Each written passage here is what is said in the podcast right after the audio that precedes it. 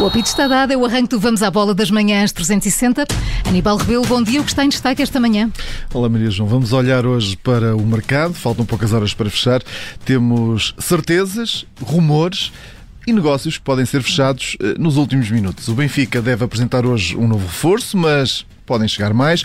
Já o Sporting pode ver sair algum dos jogadores principais do plantel e o Futebol Clube Porto quer vender, mas não a saldo. Há ainda a saída de Mbappé do Paris Saint-Germain e uma eventual mexida em Espanha com um internacional português que pode rumar ao Barcelona.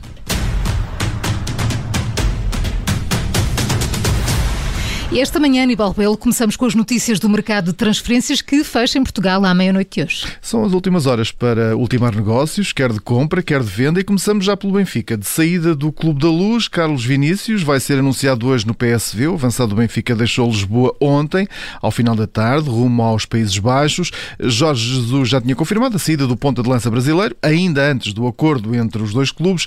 Vinícius vai por empréstimo para o PSV por duas épocas, com uma taxa de 2 milhões e meio de euros.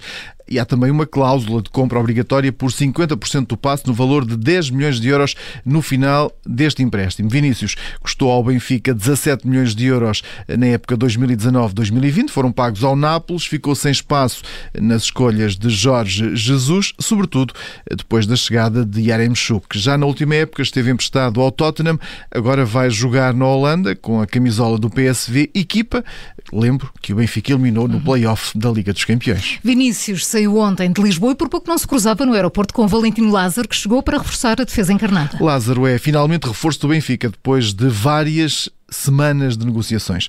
O ala direito de 25 anos chegou ontem a Lisboa. Ao longo do dia fez os habituais exames médicos antes de poder assinar pelos encarnados.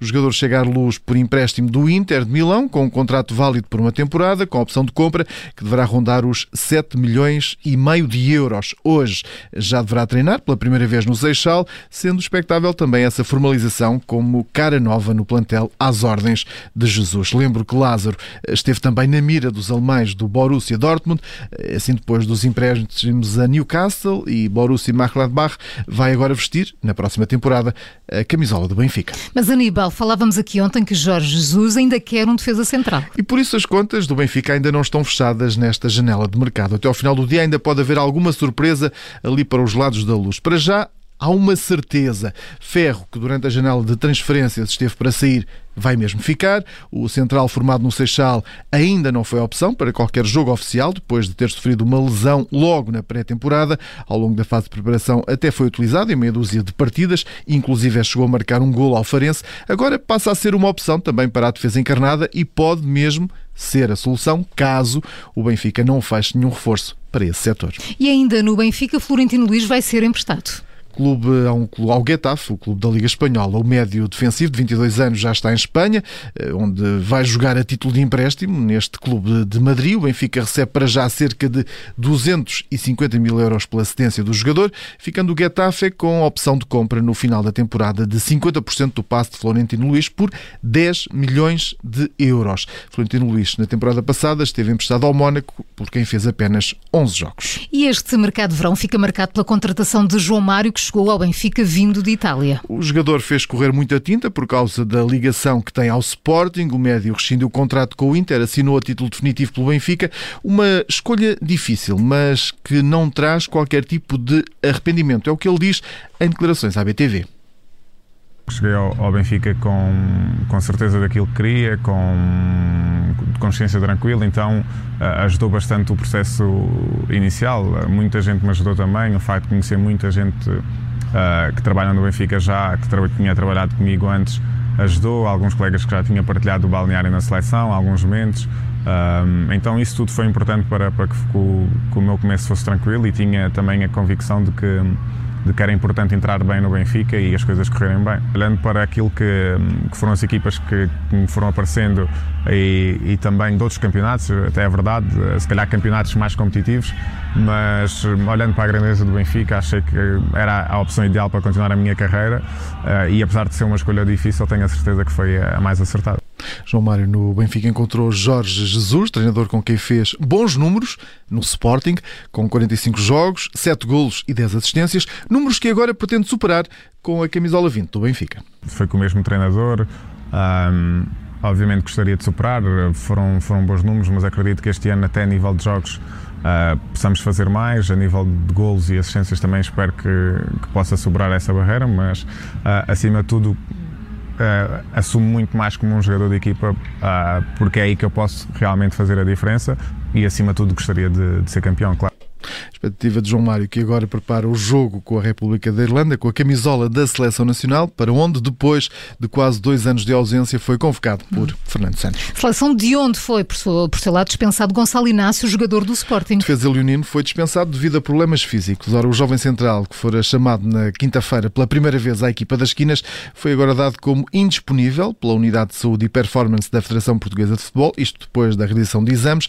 A equipa técnica, liderada por Fernando Santos, ainda não anunciou oficialmente um substituto, de forma a repor o número prévio de convocados para o compromisso triplo de Portugal, que começa eh, já amanhã, no Algarve. Ainda por Alvalade, o Sporting emprestou um avançado ao Santa Clara. Luís Felipe eh, já foi confirmado no clube açoriano. O avançado brasileiro já está em Ponta Delgado. O objetivo deste empréstimo, quer para o jogador, quer para o Sporting, é eh, derrodar o futebolista. O jogador de 27 anos é cedido por um ano pelos Leões, depois de duas épocas e meia ao serviço do clube, sendo que na última passou grande parte a recuperar de uma lesão grave, tendo jogado apenas na equipa B.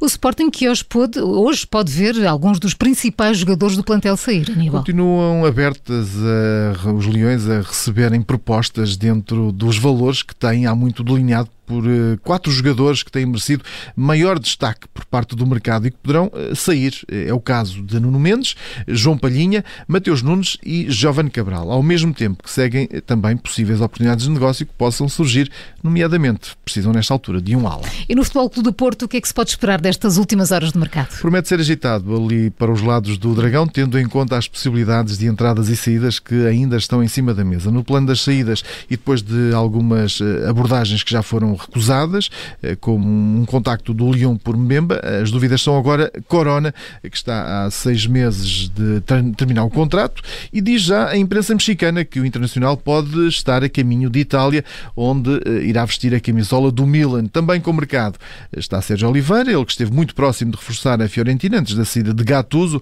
menos de um mês depois de ter assinado, e Luís Dias, colombiano, que foi o grande destaque da Copa América, que está a ser agora cobiçado pelos ingleses do Everton.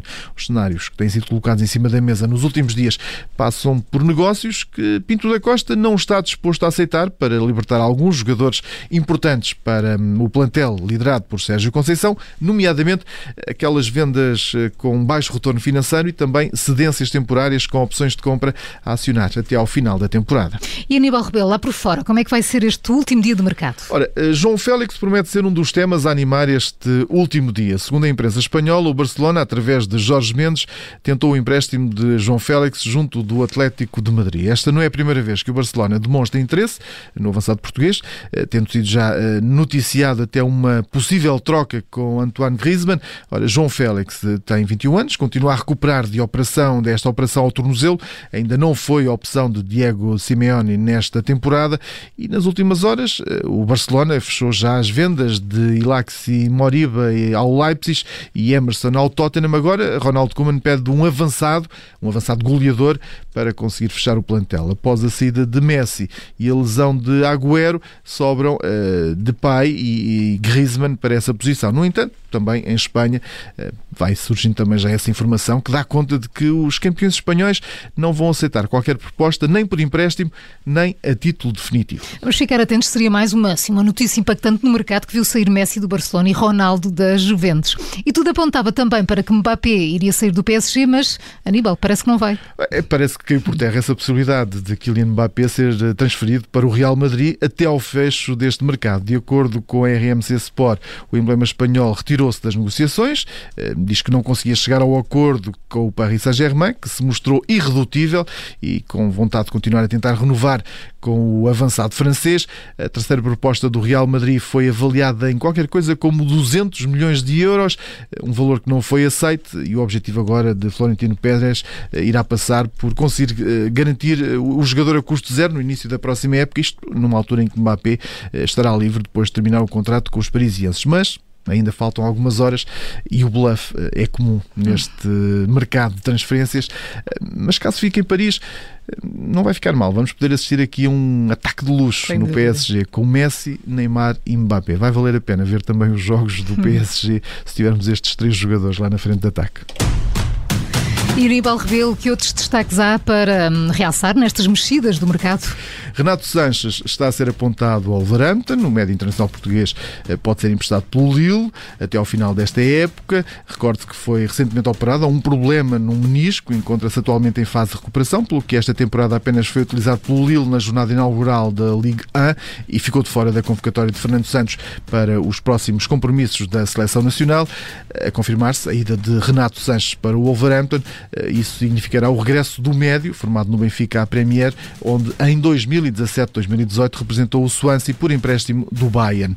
William eh, rescindiu o contrato com os ingleses do Arsenal, onde se tinha mudado vindo do Chelsea da última temporada, vai voltar ao Brasil, vai representar o Corinthians, equipa eh, onde fez toda a formação e de onde saiu para o Shakhtar Donetsk em 2007. Por cá eh, há também mexidas nas cadeiras de treinador. Jorge Costa já não é treinador do Farense, não resistiu ao mau começo da época, depois de não conseguir evitar a descida à segunda liga. O técnico de 49 anos não arrancou esta época eh, nada bem, terminando a quarta jornada apenas com um ponto, eh, depois de um empate e três derrotas. Ao serviço do Farense, Jorge Costa orientou a equipa em 25 jogos, conseguindo 5 triunfos, 9 empates e 11 derrotas. A fechar, a Seleção Portuguesa de Futebol realizou hoje o segundo e último treino, que deverá contar com todos os convocados, antes do embate com a República da Irlanda, do Grupo A da fase de qualificação para o Mundial 2022. Ontem apenas subiram ao relevado 16 dos 25 escolhidos por Fernando Santos, mas hoje o selecionador nacional já deverá ter toda a gente à disposição depois dos ausentes terem efetuado trabalho de ginásio.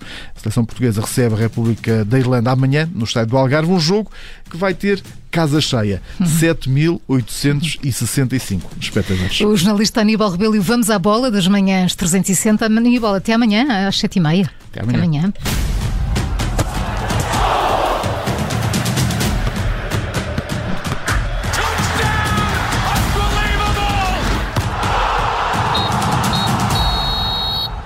Rádio Observador.